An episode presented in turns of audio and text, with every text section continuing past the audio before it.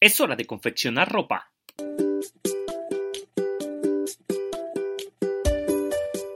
La recomendación del día de hoy es El sastre de la mafia que se acaba de estrenar en los cines. Es una película dramática con toques de thriller que trata de un sastre que llegan a su tienda hombres de la mafia a dejar sobres en un buzón que tiene ahí. Pero una noche lo visita el hijo del jefe de la mafia herido y las cosas se salen de control. Hay que decir lo que es de calidad, es entretenida, aunque al inicio de verdad no sabes para dónde va o lo que busca esta película, tenle un poco de paciencia porque sorprende. Es de esas películas que tienes que ir hilando cosa por cosa para que no te pierdas de cada uno de los detalles. Un guion inteligente y poderoso. Las actuaciones están espectaculares.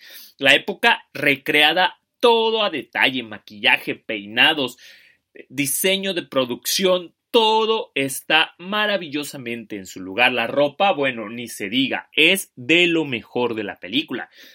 Y aunque, eh, voy a decirlo, todo el espacio eh, o toda la película pasa en el mismo espacio que es eh, ahora sí que el taller del sastre, la película es interesante en todo momento, así que si eres de los que no disfrutan una película en un solo lugar, pues esta podría darte claustrofobia. Socarrona por momentos, tiene comedia involuntaria. El guion, insisto, es muy inteligente y poderoso.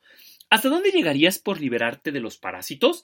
Eso explora esta película. La verdad es que es una película que yo jamás vi anunciada en trailers, yo jamás vi anunciada en ningún lado y me sorprendió. Es una película imperdible que tienes que ir a ver al cine.